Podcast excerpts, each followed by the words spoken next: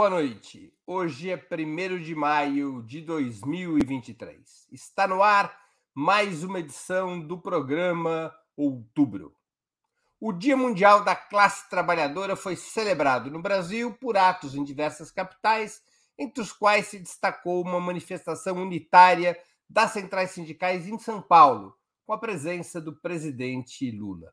No seu discurso aos presentes, recapitulando o que já havia anunciado em rede nacional de rádio e televisão no dia anterior, o mandatário anunciou o reajuste do salário mínimo para R$ 1.320 e a isenção do imposto de renda para quem ganha até R$ 2.640. Também informou a retomada da correção do mecanismo anual de reajuste do salário mínimo, somando a inflação do ano anterior com o crescimento do PIB. Mas o primeiro de maio não ocorreu em clima de calmaria para o governo. O presidente da Câmara dos Deputados, Arthur Lira, que na semana passada instalou a CPI contra o MST, em entrevista no domingo ao jornal O Globo, criticou fortemente a articulação política do Palácio do Planalto e demarcou diferenças político-ideológicas com a administração. Abre aspas. O Congresso foi eleito num viés totalmente diferente do executivo. Existem as questões do governo, como, por exemplo, as alterações no marco do saneamento por meio de decretos. O Congresso não aceita que uma lei seja alterada assim, declarou Lira na entrevista. Para além da entrevista de Arthur Lira, a semana também foi marcada pela confrontação de setores do agronegócio com o governo na feira denominada Agro Show, uma feira que se marcou na sua abertura por uma colisão com o ministro da Agricultura, Carlos Fávero, e por um acolhimento ao ex-presidente Jair Bolsonaro, apesar da feira ser patrocinada pelo Banco do Brasil.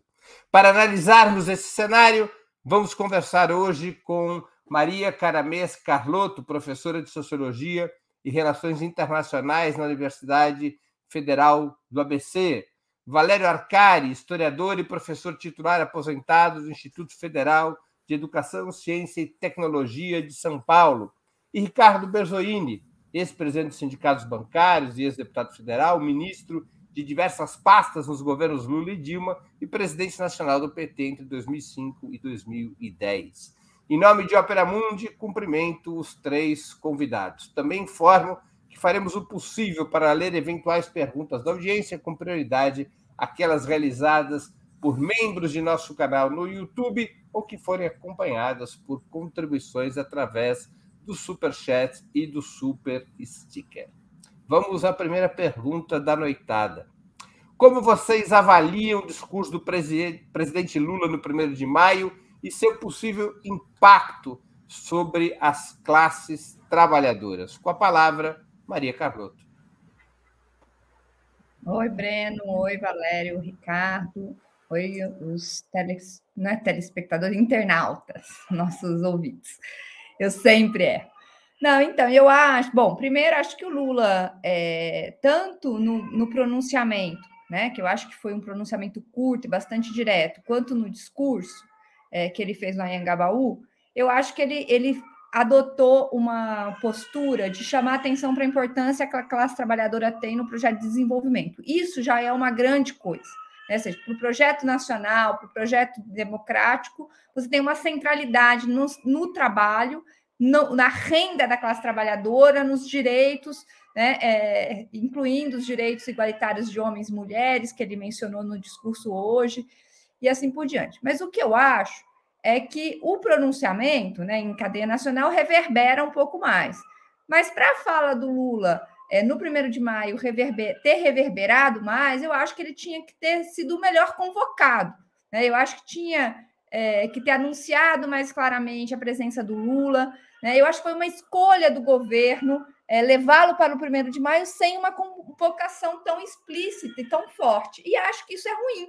Eu acho que é ruim porque aponta é, para um governo que ainda vai se movendo a meia fase, digamos assim, né? O, o, Valério sempre critica que o meu, a minha penumbra, a minha meia fase aqui da luz é um pouco essa ideia, né? Um governo que está numa, né, numa temperatura que contrasta com a temperatura do país. E isso é, isso é grave, a meu ver, porque o governo devia estar tá tomando a iniciativa, né? De é, usar a força do Lula para mobilizar a classe trabalhadora. Pra, ele acaba de anunciar né, medidas que são importantes, aumento real do salário mínimo, é pouco, mas é na, na contramão do que vinha sendo feito, como ele destacou né, nas suas falas. Então, eu acho que o conteúdo das falas é, foi, foi, foi boa, embora eu acho também que alguns temas importantes, né, como é, a autonomia do Banco Central e a alta dos juros, e a, a questão do, do agroshow, do, né, do, do agronegócio e do MST, também acho que tinha que ter vindo mais para o primeiro plano. Mas o que mais me, é, assim, me deixou frustrada é que eu acho que a convocação foi tímida, sobretudo para a presença tão importante que era a presença do Lula. É, e isso se reflete num, né, num, numa fala que não reverberou tanto quanto precisaria reverberar nesse contexto. Essa é a minha avaliação geral. Muito bem, com a palavra Valério Arcari. Bom, boa noite a todos. Hoje é o primeiro de maio, é o Dia Internacional da Luta da Classe Trabalhadora.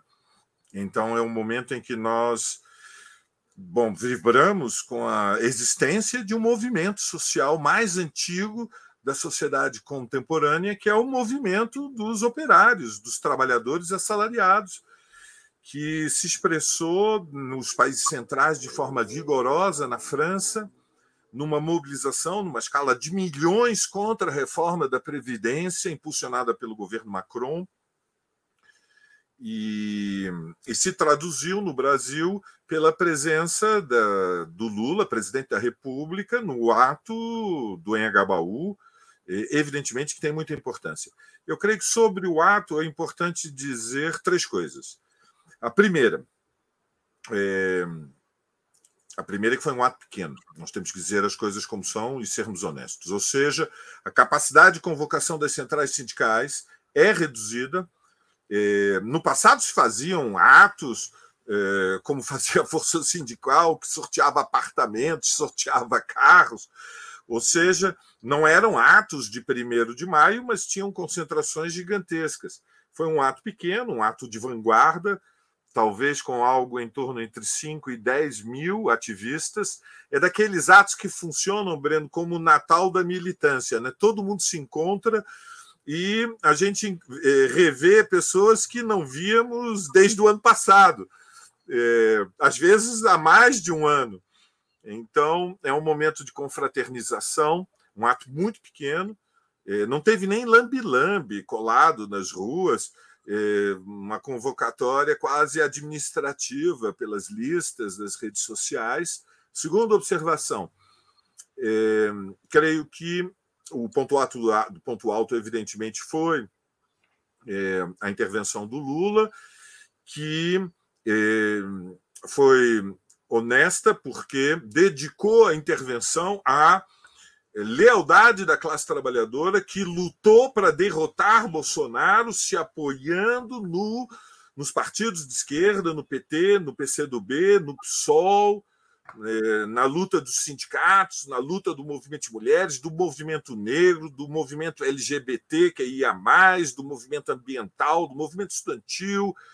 Uma intervenção, portanto, que é, agradeceu o apoio que a luta dos explorados e oprimidos ofereceu a sua candidatura e permitiu, permitiu a conquista de um terceiro mandato e disse que está disposto a honrar os compromissos feitos na campanha eleitoral e que, ainda que o aumento muito tímido, modesto do salário mínimo, é, é, ele indica uma disposição de reposição das perdas acima da inflação e anunciou a muito bem-vinda é, aumento o muito bem-vindo aumento da isenção de faixa para o imposto de renda, porém ficou pendente, eu creio que.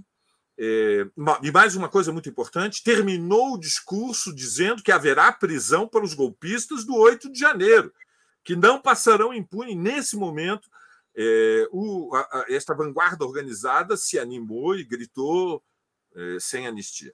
Limitações. Não falou do MST, que tem importância, porque há uma CPI é, constituída, oxalá seja bloqueada, mas por enquanto o caminho está aberto.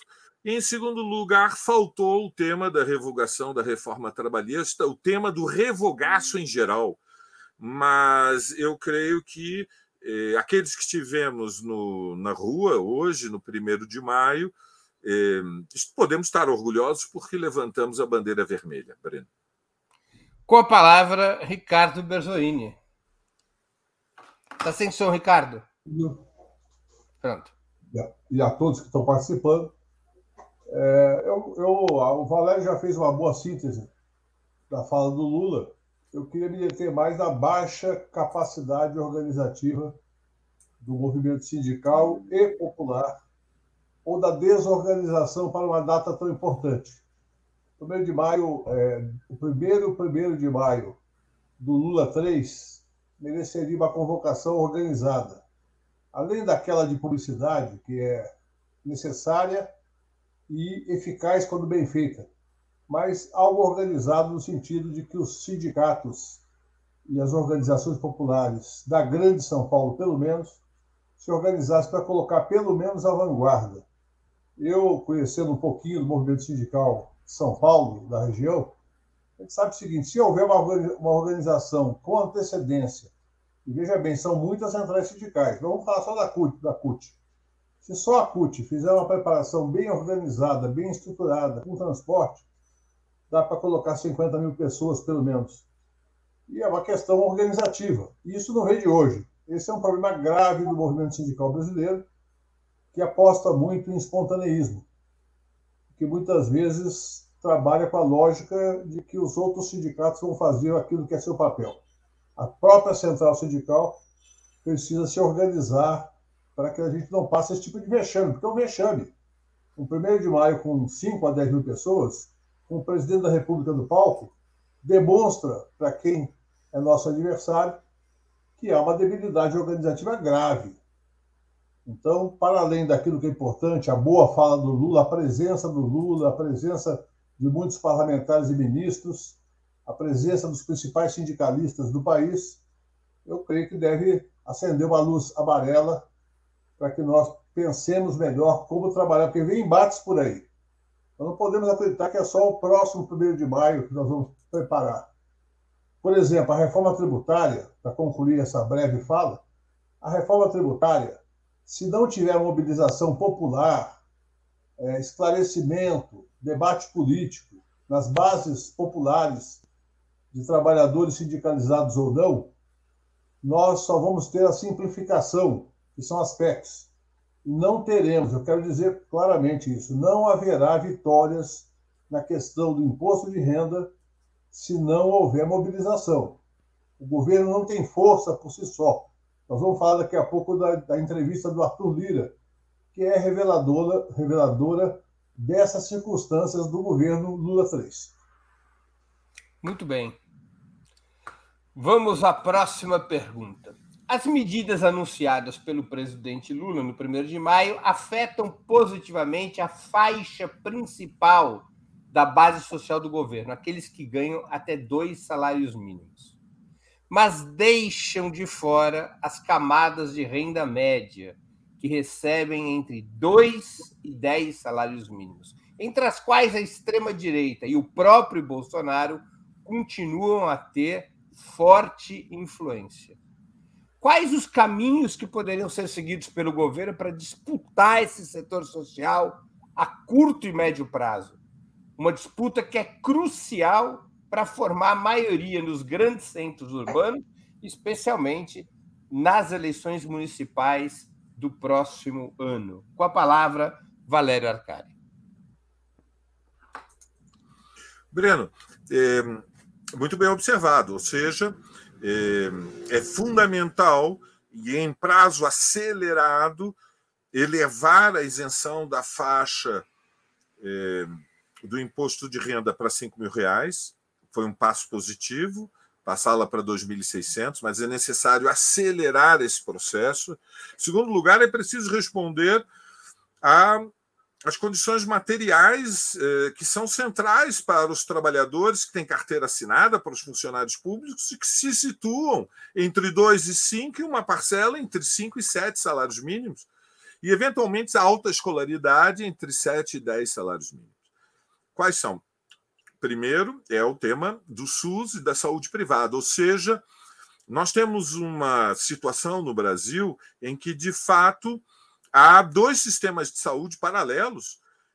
Evidentemente, toda a sociedade se beneficia do SUS, porque finalmente, na hora da vacinação, o que nos salvou foi o SUS, mas nós temos um drama que são 50 milhões de contratos de planos e de seguros de saúde privado. O segundo tema é o apartheid educacional, é o tema da mensalidade das escolas privadas.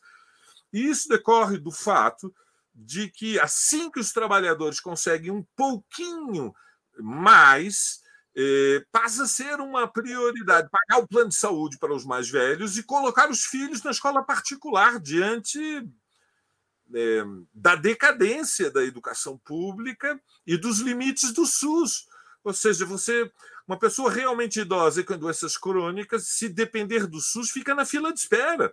E isso, evidentemente, pode ser fatal dependendo da doença, Breno.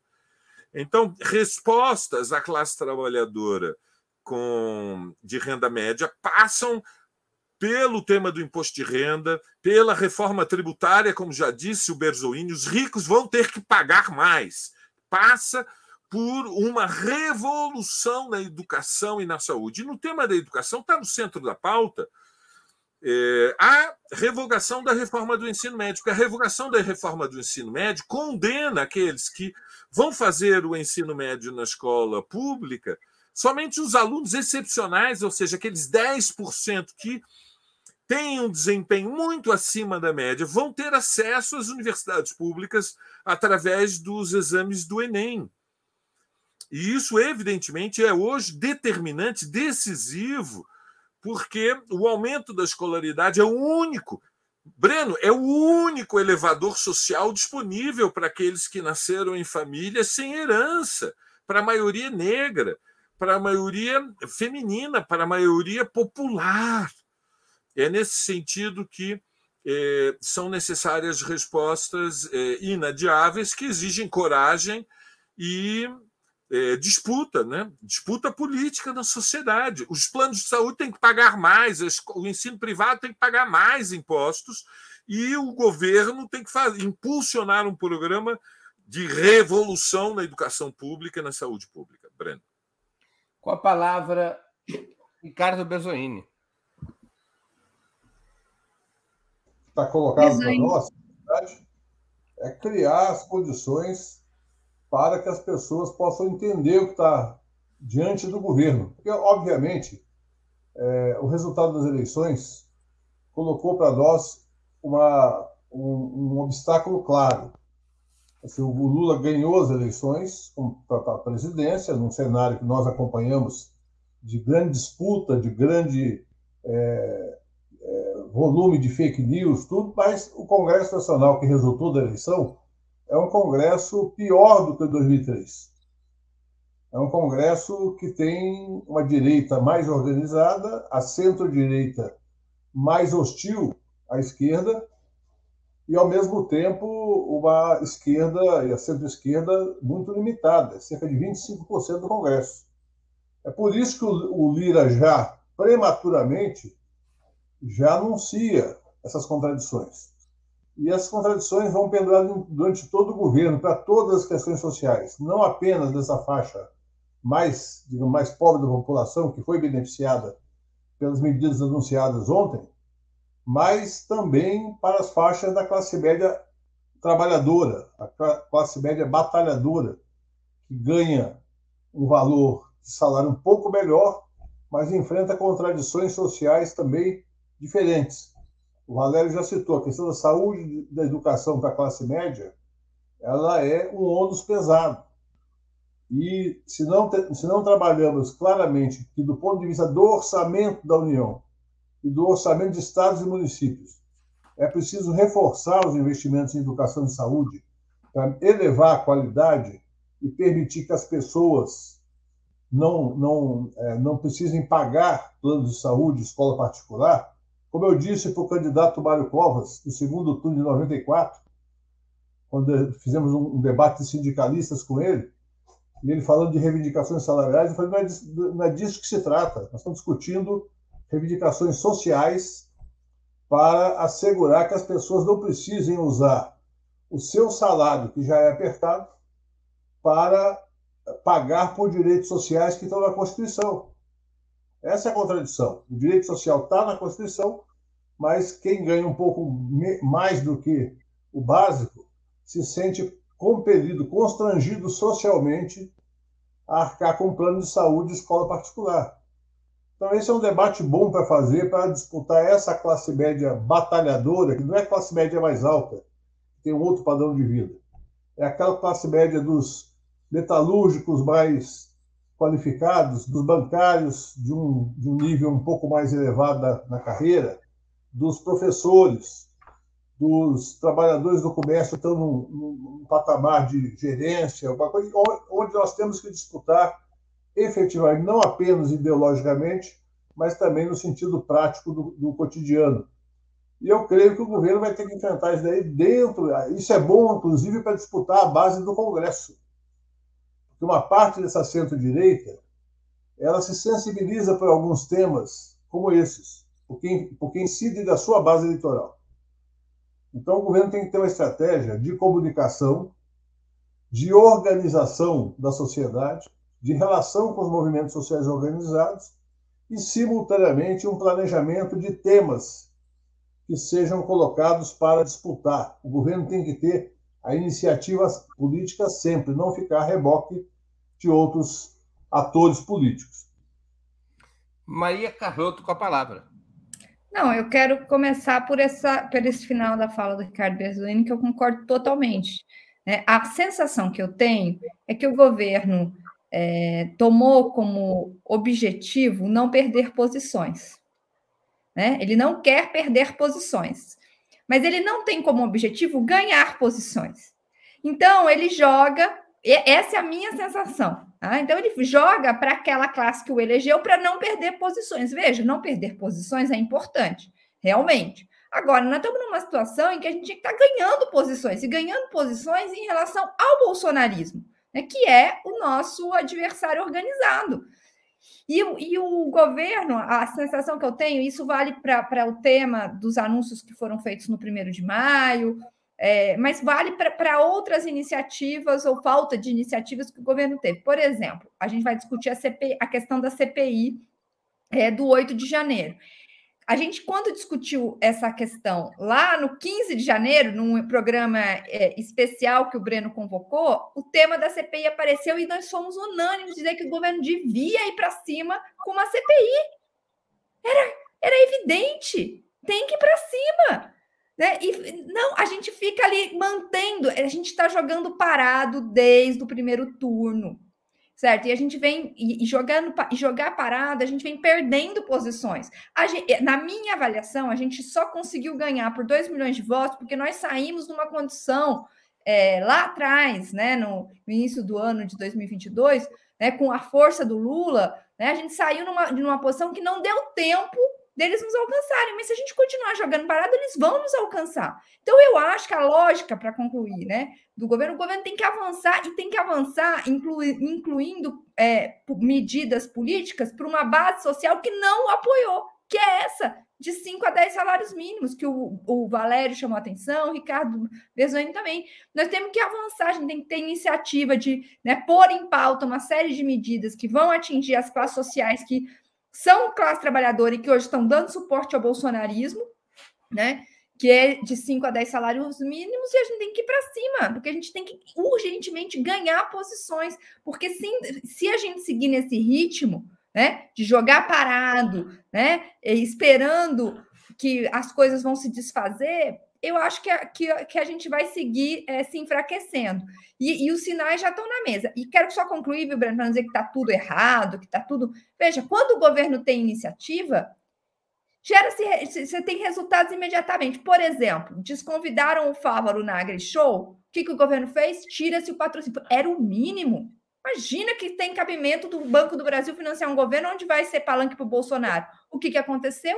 Cancelaram a abertura da AgriShow, abertura oficial, certo? Num aceno para o governo. É assim que se faz, certo? É assim que é, é, é ir para cima, é pôr eles na parede.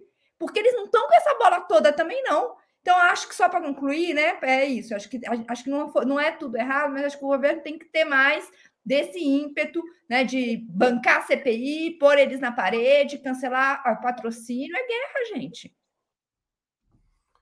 Muito bem, vamos a mais uma questão.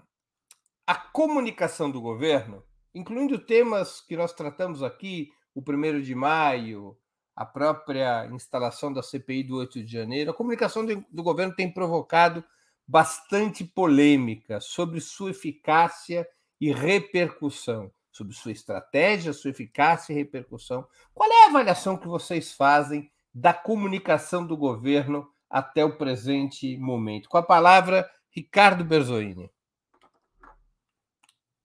Está sem re... avaliação da comunicação. Uhum. Ou seja, há, há um, um, um, período de adaptação, de, de, de criação de estratégias, no entanto, esse período já está na minha opinião, decorrido. Daqui para frente, e essa comunicação não pode ser descolada de uma estratégia é, temática, uma estratégia de enfrentamento político. Por exemplo, alguns temas que estão sendo lançados sobre a questão tributária, eu creio que têm que ser melhor planejados. É, me parece que, o, o ministro da Fazenda, o companheiro Haddad, ele vai a eventos e fala de ideias que ele tem. E são ideias que não estão profundamente, digamos, organizadas e nem é, com uma política de enfrentamento claro. E isso provoca o quê? Um curto-circuito da comunicação, como aconteceu com o caso do Lupe, com o crédito consignado, e com o próprio Marinho na questão do Uber. Ou seja, são questões que têm que ser trabalhadas com uma regra fundamental que é não ter ideia em público ou não falar de suas ideias em público. É necessário falar do quê? Do, daquilo que já está é, testado e conversado com o governo, conversado com o presidente, com a Casa Civil, para evitar problemas que são comuns em governos, especialmente federais. Isso aconteceu com governos nossos e com outros, Fernando Henrique e com Bolsonaro e com Temer, é, de eventualmente se criar um contencioso onde não existe ainda proposta. Então, por exemplo, nessa questão que eu citei anteriormente da reforma tributária, tem que ter um planejamento de comunicação para não deixar somente a fala solta de personagens importantes do governo, às vezes boas falas, mas que não estão conectadas com uma estratégia. Outro lado é a comunicação institucional, ou seja, é o, é o processo de divulgação das ações de governo. Isso é um trabalho mais profissional que dá para fazer com razoável é, competência, desde que haja um planejamento político. Não pode ser uma comunicação solta. Primeiro, não pode ser ufanista. Medidas boas, mas que mudam a vida de um segmento da população apenas, e às vezes mudam um pouco a vida, mas são importantes, têm que ser tratadas com uma certa sobriedade. E é uma tendência dos publicitários sempre fazer o samba exaltação tratar a coisa num, num patamar muito superior ao que de fato é. Então, eu creio que dá para fazer uma organização. Acho que o Paulo Pimenta tem competência e tem experiência política para conduzir isso. E nós precisamos, na verdade, ter um planejamento político casado com o planejamento de comunicação. Com a palavra, Maria Carlotto. Então, eu separo a questão da comunicação em duas dois âmbitos. Eu acho que tem uma questão técnica, né, que se tornou muito importante é, no, nos tempos atuais, que, é, que acho que tem que ser cuidada, mas tem uma questão política, como o Ricardo já colocou. Mais importante do que a questão técnica é a linha política do governo, ou seja, qual é, a, seja, qual é o papel que essa comunicação vai cumprir dentro de uma estratégia que eu chamei a atenção na minha resposta anterior de ganhar posições. Né? Eu acho que o governo, é, é, até pelo lema, né, união e reconstrução, é, veja, isso para o que nós enfrentamos é pouco. Né? Claro, unir o Brasil e reconstruir, mas nós temos que avançar mais do que reconstruir o que foi destruído. A gente tem que propor, nós estamos numa transição de, de época. Né? Então, acho que o governo tinha que. Estou usando esse lema, né? porque eu acho que o problema não é técnico de comunicação, é um problema de linha política. Né? E estou dando o exemplo do, do lema do governo, União e Reconstrução, porque eu acho que ele ilustra isso. Né? Você pode fazer o que você quiser, mas se você tem uma expectativa que é não perder posições ao invés de avançar, né, eu acho que não tem mágica, não tem técnica de comunicação que dê conta de superar o problema da limitação de linha política. Então, eu acho que tem essas duas questões. Né? Acho que tem uma. Acho que o governo precisa traçar um, um, um plano mais claro, né? É, eu achei até engraçado que o Lula, é, no discurso do, do Prêmio Camões, né, citou uma, uma frase do Saramago que eu acho que serve bem para o governo dele, né? Que é atravessar um abismo sobre um arame e chegar do outro lado. Né? Então, assim, o que, que o governo, que é esse outro lado que o governo, isso é que o governo, o que, que é esse outro lado? Para onde nós estamos indo? Né? E qual é, então, o papel que a comunicação precisa é, cumprir nesse enorme desafio? Acho que daí vão ter questões técnicas, que, como o Ricardo falou, acho que tem no governo competência para isso, mas o que precisa mesmo, a meu ver, é definir melhor uma estratégia política, né? aonde o governo quer chegar cruzando esse arame, esse abismo sobre um arame. Com a palavra, Valéria Arcari. Bom, desse ponto eu tenho uma visão muito crítica, Breno. Muito crítica. O Brasil, nós não estamos na Dinamarca. Nós estamos no Brasil, é uma sociedade fraturada. Houve uma tentativa de golpe no dia 8 de janeiro. E a comunicação do governo é que são como se nós fôssemos um país escandinavo. E o governo, através das redes sociais, é, coloca no, no Twitter mensagens que sugerem que nós vivemos numa sociedade em que a maioria das pessoas é, estão bem. Nós não estamos bem. Nós estamos numa situação de urgência social, pelo amor de Deus. O governo precisa de um canhão na comunicação. Um canhão. E nós estamos. A comunicação do governo é os sussurros, suspiros. Alguns momentos quase eh, poético-literários. Como se nós estivéssemos lutando contra. É, como se fosse uma, uma disputa de argumentos no, no, num sarau. É, bom, eu penso que é, a situação. É, dou um exemplo. O, o episódio do 8 de janeiro e o que aconteceu nas redes sociais nas últimas três semanas. O que aconteceu nas redes sociais nas últimas três semanas é do balacobaco, é inacreditável. A extrema-direita construiu uma teoria da conspiração a partir do vídeo do G. Dias de que era a esquerda que montou o teatro da subversão é, na esplanada dos ministérios para criminalizar os inocentes é, bolsonaristas que são vítimas de perseguição e na Papulha só comem cinco refeições diárias e não tem banho quente. Uma história delirante no universo paralelo, que, entretanto, permitiu, Breno, consolidação da base bolsonarista, contrariando todas as evidências de que o 8 de janeiro foi um ensaio geral golpista, uma semi-insurreição acéfala, delirante, irresponsável, golpista. Então, no tema da comunicação, numa sociedade fraturada, nós estamos disputando consciências. Disputando consciências, a mão não pode tremer.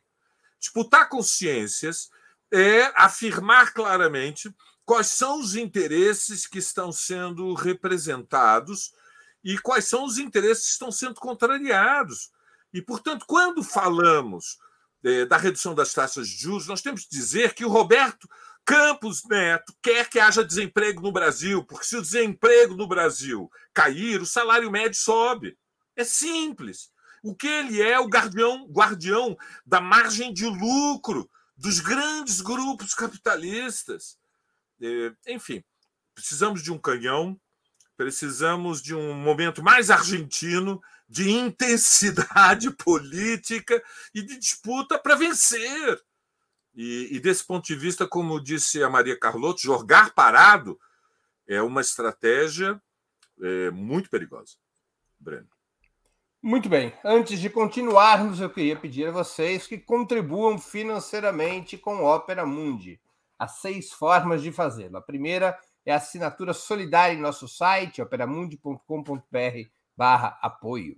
A segunda é se tornando membro pagante em nosso canal no YouTube. Basta clicar em Seja Membro e escolher um valor no nosso cardápio de opções. A terceira e a quarta, contribuindo agora mesmo com o Super Chat ou o Super Sticker. A quinta forma de contribuição é através da ferramenta Valeu, valeu demais quando assistirem aos nossos programas gravados. E a sexta forma de colaboração é através do Pix. Nossa chave no Pix é apoia.operamundi.com.br. Vou repetir. Nossa chave no Pix é apoie.operamundi.com.br. Vamos a mais uma pergunta. Como vocês analisam o comportamento do agronegócio que fez de sua feira anual de tecnologia AgroShow um palanque para confrontar o governo Lula, apesar do patrocínio do Banco do Brasil, e além de confrontar o governo Lula, recepcionar o ex-presidente Jair Bolsonaro em cenas que todos nós pudemos acompanhar pelos veículos da, de comunicação. O que que os fatos relacionados ao AgroShow revelam na opinião de vocês, a respeito do comportamento da burguesia agrária? E como vocês avaliam a reação do governo frente a este episódio? Com a palavra, Maria Carlota. Então, Breno, primeiro eu acho que é uma oportunidade de mostrar que, porque na, na tensão entre o petismo e o bolsonarismo, para usar os termos aí do, do Datafolha, né, existe conflito de classe. Eu acho que esse é um ponto importante que não pode, né, é, e não só um conflito de classe, como um, um conflito entre modelos de desenvolvimento. Né? Eu mencionei, e, e, até foi interessante que dizem que o convite partiu do Tarcísio, né, do Tarcísio, governador de São Paulo, lógico que não foi exatamente isso, né, é, partiu dos organizadores da feira o convite ao Bolsonaro. Mas eu estou dizendo isso porque na, quando é, nós discutíamos a eleição no estado de São Paulo, eu dizia que, que a eleição entre a disputa de projeto entre o Haddad e o Tarcísio era se São Paulo ia ser um fazendão, né, ou seja, um estado agrícola, ou se ia tentar se reindustrializar. E eu acho que essa, esse também é parte da nossa atenção nacional. Então, eu acho que é uma oportunidade para o governo por conteúdo é, político e social nessa tensão que às vezes parece uma mera polarização ideológica, né, entre classes sociais, né, daí o primeiro de maio com o AgriShow seria muito, né, se a gente tivesse tido é, densidade política seria muito interessante, então entre classes sociais e entre projetos de país, né, entre um país agrário exportador ou um país que vai tentar se reindustrializar, se inserir nas cadeias produtivas globais e assim por diante. Então, eu acho que, em primeiro lugar, explicita isso, né? E explicita que eles não estão de brincadeira. Certo, eles estão vindo para cima. Foi muito ousado o que eles fizeram, muito ousado. Acho que convidar o Bolsonaro, né, desconvidando o, o governo foi muito agressivo, mas é essa agressividade que eles têm adotado já não é de hoje. Né? Vamos lembrar que eles patrocinaram o golpe contra Dilma, patrocinaram o bolsonarismo desde o início. Né? Então, eu acho que é, é esse, é, eu acho que ilustra bem o clima, né? E para esse clima, o, o estilingue de comunicação não é suficiente, os sussurros, né, como disse Valério, é, esse jogo para sua base apenas, né, para sua base mais fiel, também não é suficiente. O governo tem que aumentar é, os decibéis, aumentar a pressão, aumentar o alcance dos, né, e ir para cima desses. E aí, nesse sentido, eu acho que, que a, o anúncio do cancelamento do patrocínio era o mínimo, acho que foi acertado, né? E acho que, que é por aí mesmo. Para efeitos práticos, o anúncio, o, o patrocínio não foi suspenso. Ele acabou sendo suspenso para a próxima AgroShow porque ele acabou sendo efetivado e o Banco do Brasil, há fotos dos veículos de comunicação, o Banco do Brasil manteve a sua tenda no AgroShow. Não, mas a, a tenda tinha sido mantida mesmo, mas o patrocínio é que tinha sido é, anunciado, mas, mas para o próximo. Mas tudo bem. Práticos. Bom, com a, palavra, com a palavra, Valério Arcari. Bom, eu penso que foi grotesco todo o episódio. Começa pelo convite ao Bolsonaro para participar da abertura. Diante disso, Fávaro, nosso, o ministro do, do, da Agricultura, disse: Ah, convidaram o Bolsonaro, não vou no primeiro dia, mas no outro dia eu vou. Inacreditável. Eles convidaram o Bolsonaro, e de fato o que houve foi uma manifestação bolsonarista, de apoio à corrente de extrema-direita fascista que tentou em janeiro um golpe de Estado.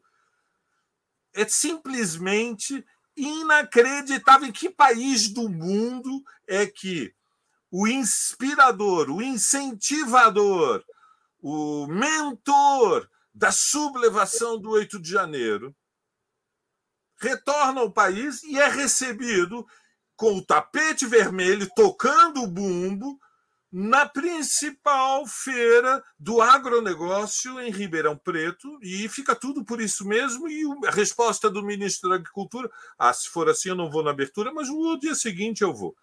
É, eu, sinceramente, acho que há um excesso de é, condescendência com o agro, há um esforço muito grande de evitar tensionamento com a burguesia agrária e, e isto tem muito significado, Breno, porque eu quero tocar o dedo numa ferida é, grave. O Lira decidiu dar encaminhamento a uma CPI de investigação do MST. E, infelizmente, o próprio ministro Fávaro estabeleceu comparações entre o levante golpista do 8 de janeiro e o movimento de luta do MST em abril, lembrando é, a importância da bandeira da reforma agrária e o massacre de Eldorado de Carajás. E, e portanto, é, creio que tem é mais do que simbólico que tenha se constituído, ou digamos, está aberta a possibilidade, se os partidos nomearem, vai se formar uma CPI de investigação para criminalizar o MST, enquanto eh, o ministro da Agricultura passa pano para eh, o, o, grande momento Rolling Stones, o grande momento festival do agronegócio em Ribeirão Preto, é, atraindo, é, puxando a, a presença de, de, Bolsonaro. Então, aqui há um terreno da disputa política que é, é, é inevitável nós termos um posicionamento muito crítico, Breno, muito crítico. E, a rigor, o Carlos Fávaro errou é, duas vezes e eu diria que o segundo erro é imperdoável. Ricardo Berzoini com a palavra. Deixe-me corrigir uma informação que acho que é importante. Eu conheço o Fávaro, é um cara de direita, é, mas, na verdade, o comportamento dele nesse episódio, na minha opinião, não foi ruim. Na verdade, ofereceram para ele o segundo dia e ele recusou. Eu ouvi ele falar isso claramente em entrevista a várias emissoras de televisão e rádio. Ou seja, ele foi convidado, foi, foi avisado um dia antes que o Bolsonaro iria no primeiro dia, para evitar constrangimento, seria melhor que ele fosse no segundo dia. Ele disse: então eu estou sendo desconvidado. E sendo desconvidado, não vou participar e ninguém da minha equipe vai participar dessa feira. Então, foi um comportamento, do ponto de vista de postura de governo, razoável. Razoável não, correto.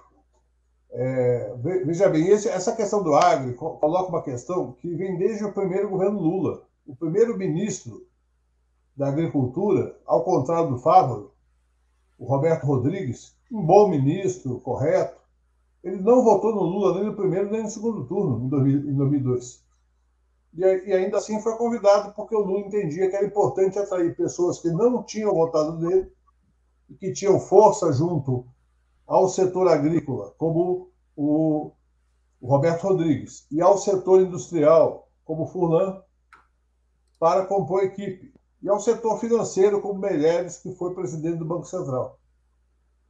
Uma, uma tática de dividir aqueles que não votaram na chapa Lula-Zé Alencar em 2002. Agora se coloca uma situação parecida, ainda que o Fávaro tenha feito, votado e feito campanha para o Lula, sendo um homem de direita. Ou seja, é, a composição da eleição de 2022 colocou para esse setor é, uma, uma questão importante. Bolsonaro, mais alinhado à, à questão ambiental, à questão trabalhista e à questão é, de de fundiária, Bolsonaro, ao mesmo tempo, criou conflitos com os principais compradores de produtos agrícolas brasileiros, como a China, por exemplo. Ou seja, esse setor que apoia o Lula, que é minoritário no agro, esse setor entende que o Lula tinha mais a aportar em relações internacionais do que o Bolsonaro com a sua continuidade, reforçado, portanto, portanto a sua alucinação em relação, por exemplo, à China. Então, com esse quadro, obviamente, continuam os conflitos. O agro, obviamente, não gosta do MST. O agro, o agro não gosta de uma política ambiental que seja responsável em relação aos defensivos e fertilizantes. E o agro não gosta de questões é, vinculadas, por exemplo, ao tema do trabalho escravo, a fiscalização do trabalho análogo à escravidão. Então, o governo, para se estruturar nessa disputa política, também tem que ter planejamento político, também tem que ter diálogo com setores mais modernos da agricultura empresarial, que não é só a agricultura diretamente, toda a cadeia de produção é, que sustenta o agro. Então, eu, eu creio que nesse caso é, revela mais uma vez o problema que está colocado. O Lira disputa por um lado e o nosso governo tem que disputar por outro, com competência e com capacidade de deixar o Lira, o Lira em situação minoritária. Muito bem. Vamos então ao tema principal aqui do nosso programa, já abordado por vocês em alguns momentos, mas eu vou aqui perguntar de uma maneira mais organizada. O presidente da Câmara dos Deputados, Arthur Lira, além de instalar a CPI contra o MST, sabidamente o principal movimento social da base governista, deu entrevista ao jornal O Globo, criticando abertamente o ministro Alexandre Padilha e avisando que tentará derrubar os decretos presidenciais que alteraram o marco regulatório do saneamento além de contrapor a orientação do parlamento à do governo, posicionando-se como líder de uma instituição conservadora contra um governo de esquerda. Como vocês analisam o comportamento do Lira? O que estaria em jogo nessas suas declarações e atitudes? Valério Arcari com a palavra. Então, primeiro, então, eu me corrijo. É, eu, eu tinha entendido diferente, viu, Berzolini, sobre a primeira declaração do Fávaro, fica claro. Mantém-se a segunda, aquela que nivela o 8 de janeiro com as invasões do MST, porque essa de fato está confirmada. Né? Bom, exposto, indo diretamente ao tema do Lira. É o momento Eduardo Cunha, né? Começou o momento Eduardo Cunha do Lira. Nossa Senhora, o que, que nós fizemos para merecer isto? É uma coisa, é, é, é, parece uma maldição demoníaca. Agora, eu vi uma declaração do Lira espantosa, ele disse: nenhum ministro foi eleito. Todos os deputados aqui nós fomos eleitos. É como se a eleição de um deputado tivesse equivalência de legitimidade popular com a eleição do presidente da República. É simplesmente espantosa a desonestidade política ele alegremente diz: aqui todos os deputados foram eleitos diretamente. Quem é que elegeu estes ministros? Como assim quem é que elegeu estes ministros? O sistema de governo no Brasil é presidencialista. Ao se eleger o presidente da República, se elege o poder executivo. Não há uma relação com o parlamento equivalente ao regime parlamentarista, eles sabem disso perfeitamente. Presidente da República não tem um mandato que é paralelo, nivelado, equivalente ao do deputado federal. É, e, portanto, é, o que nós estamos assistindo é uma chantagem pública do Lira, que já declarou que não precisava do apoio dos votos do PT para ser, elegido, ser eleito presidente da Câmara, e que está desafiando publicamente o governo. O, o, decreto que estabelece é, uma regulação de regras no marco do saneamento básico é já um teste porque tem como objetivo, evidentemente, abrir o caminho para a privatização da água. É uma loucura. Tudo isto tem como premissa a, a, a, o seguinte argumento: o Estado não garantiu eh, saneamento básico para uma parcela muito significativa, há 30 milhões sem água potável, há 100 milhões sem esgotos, logo tem que entregar para a burguesia, como se não fosse cobrado depois que só vão ser beneficiados é, pelos serviços de saneamento básico privatizados aqueles que puderem pagar. E quando não puderem pagar a conta da água, a água vai ser cortada. Porque é disso que se trata. E, evidentemente, vamos a um conflito para a água semelhante a que já temos com a eletricidade. Então, nós temos aqui uma discussão que é de disputa de valores, Beneno. Com gente como Lira, nós temos que dizer diretamente para todo mundo ouvir que o Estado tem que garantir que todos os brasileiros tenham não dinheiro para pagar a conta d'água, têm direito a receber água, porque isso é um direito inalienável, que é o direito à vida, vem antes do direito de propriedade privada. Lira, ele se desloca para uma chantagem pública eh, na véspera da aprovação do do, do novo marco é, fiscal. Ele sabe que está aprovado o novo marco fiscal. Existe uma. Ele não, ele não depende é, dele a aprovação do novo marco fiscal, mas depende dele sim a pauta do Congresso Nacional. O que está em jogo, no fundo, é o tema das emendas. Há uma fortuna de bilhões, quase 20 bilhões, que deixaram de ser as emendas eh, secretas, mas que ainda dependem muito eh, da negociação do governo com o Congresso Nacional, e ele quer ter o monopólio da comunicação e não uma relação direta dos, dos deputados com os ministérios. E, portanto, ele quer acesso a um uma parte do orçamento da República como presidente da Câmara.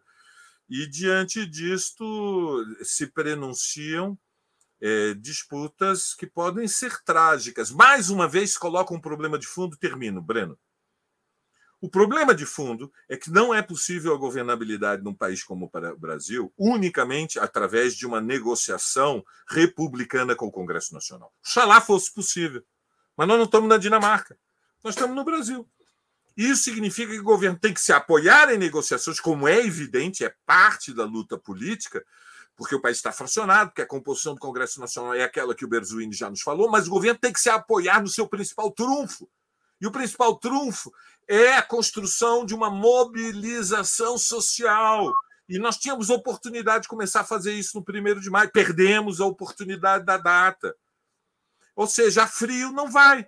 É preciso tensionamento. Se Lira não sentir a quentura das ruas, meu caro Breno. Ele vai brincar de Eduardo Cunha e tentar é, atrair o governo para este circo que ele está é, anunciando que está disposto a montar no Congresso Nacional. Câmbio. Com a palavra, Ricardo Berzoini. Eu conheço bem o personagem. Lidei com ele, assim como lidei com o Eduardo Cunha. E aí preciso dizer que o Lira é o Eduardo Cunha menos emocionado, mais racional. E a surpresa é zero. Desde o período que sucedeu a eleição parlamentar, que o Lira vem trabalhando para se reeleger com ou sem os votos do PT. O Cunha não quis os votos do PT. Em 2015, o Cunha disse claramente: eu quero eleger contra o PT. O Lira não, ele foi mais, digamos, mais diplomático. Ele quis os votos do PT, agora disse que não precisava, mas quis. E tem uma agenda. A agenda do Lira é representar tudo aquilo que levou ao golpe contra Dilma. É representar os, o agronegócio, é representar o, a turma do, da Monsanto e da Bayer, é representar o sistema financeiro, na, na, no tema do Campos Neto, é representar todos os empresários que têm uma visão trabalhista atrasada. Lembrem-se do jantar do Aécio Neves com os empresários de São Paulo, que o tema principal, eles abriram vinhos caríssimos, e o tema principal era que o salário mínimo estava muito alto. Esse jantar foi em 2014. Se não me engano, a, a casa era dos donos da Suzano. Salvo engano, posso ter enganado. E é esse o clima. E volta-se a mesma contradição, Breno. O, a, a, toda a esquerda, inclusive os partidos, que tem muita gente que não é de esquerda, mas os partidos são de esquerda, elegemos 125 deputados federais. E, portanto, o Lira sabe que ele tem uma maioria no parlamento. É verdade que o Brasil é presidencialista, formalmente, mas na prática, o Fernando Henrique governou com medidas provisórias que eram reeditadas indefinidamente. O Fernando Henrique governou com vetos que não eram votados pelo, pela Câmara. Eu fui deputado de oposição ao Fernando Henrique. E não tinha emendas obrigatórias, as chamadas impositivas. Então, hoje, a Câmara tem muita força para confrontar o governo. Como sair dessa? Volto ao que eu falei antes. Tem que ter o planejamento para disputar a opinião pública e organização, onde for possível, para mobilizar a opinião pública e principalmente a opinião pública dos trabalhadores e dos excluídos. Os excluídos têm que enxergar no governo a sua representação, do Poder Executivo, a sua representação mais legítima. E entender que o parlamento tem que, tem que reconhecer o resultado das urnas e ser é, assertivo com o programa que foi aprovado das urnas para eleição presidencial. Isso é um desafio imenso, não é fácil de fazer. Mas tem que ser feito. O confronto virá, mais cedo ou mais tarde. Não, não creio que, que esteja na agenda do Lira chegar a uma situação de impeachment mas se for conveniente, oportuno e estiver à disposição, ele fará. Não tenho dúvida nenhuma. Por conhecê-lo, por ter lidado com ele e por ter é, enxergado nele uma pessoa mais inteligente que o Cunha. Ele não tem compromisso com a democracia, Ricardo? Oi? Ele não tem compromisso com a democracia? Tanto quanto os 300 deputados que ele, que ele coordena. Com a palavra, Maria Carlotto.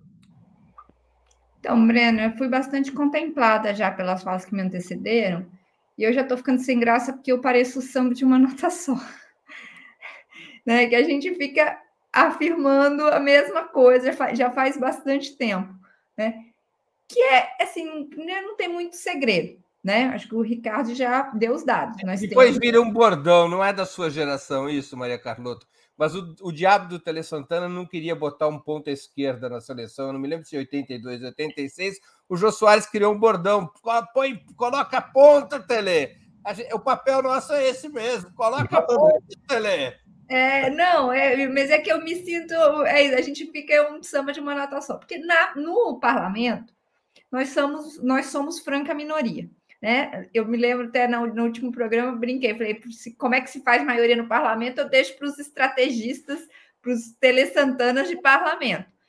O que é fato é que, primeiro, o, o Lira, já desde o governo Bolsonaro, é uma das forças desse semi-parlamentarismo. Se ele puder, fará. E é isso que ele está fazendo na prática. Ele quer poder é, de, de ditar os rumos do governo, especialmente por meio do orçamento acessando uma parcela do orçamento. A entrevista dele é cristalina nesse sentido. Então, então, ele é uma força de limitação do alcance do governo Lula. Então, é, não pode ser aliado desse governo, sobretudo pelo, pelos interesses que ele representa, que o Ricardo já, já também é, explicitou. E no tete a tete com ele, na contabilidade de votos dentro do parlamento a frio, nós somos minoria sempre, não tem o que fazer ali, gente, nesse sentido específico. De novo, eu acho que é importante negociar com quem tiver que negociar dentro do parlamento, mas isso só vai ter mais resultados se a gente tiver ancorado numa mobilização de rua, uma mobilização social, num grande movimento de transformação do Brasil, né, ou de reconstrução, se quiserem usar essa palavra, que é muito mais difícil de entender para o povão do que transformação, mas tudo bem. Vamos lá na, na ideia da reconstrução, né, de, de, foi tudo destruído, mas tem que ter um, um, um movimento, uma força que venha da sociedade e que pressione o parlamento. Não tem outra saída, não tem. E o que eu não entendo é que assim se continua insistindo numa tática que já se mostrou claramente é, errada, né? Então, acho que, que é isso. Acho que o governo precisa adotar uma estratégia de ir para cima, conquistar apoio em setores que não o apoiaram originalmente por meio de políticas concretas, mas também por uma estratégia de comunicação, né? é, que a, acho que as duas coisas estão casadas, tem que adotar uma ofensiva né, em relação aos bolsonaristas para deixá-los. É, isso, em alguma medida, pressiona o próprio Lira. E, e, e, e, acho que tem isso, tem que ter uma mobilização que transcenda o parlamento e que exerça a força de fora para dentro, inclusive para a gente ganhar posições daqui para frente, porque o resultado da eleição de 24 também vai, ser, vai ter impacto sobre o Congresso. Né? Então, acho que, acho que tudo isso é, precisa estar tá numa temperatura mais é, quente, né? de um governo que está indo para cima para ganhar posições e exercer poder do parlamento de fora para dentro, porque dentro, na negociação fria, a gente não tem é, força né, para bater o Lira. Muito bem, chegamos assim ao final de mais uma edição do programa Outubro. Outubro é apresentado ao vivo, sempre de segundas às sextas-feiras, a partir das 19 horas. Eu conversei hoje com Maria Carlotto, Valério Arcari e Ricardo Berzoini. Muito obrigado aos convidados e audiência. Boa noite boa sorte a todos e a todos e viva o 1 de maio, Dia Mundial de Luta da Classe Trabalhadora. Tchau, tchau.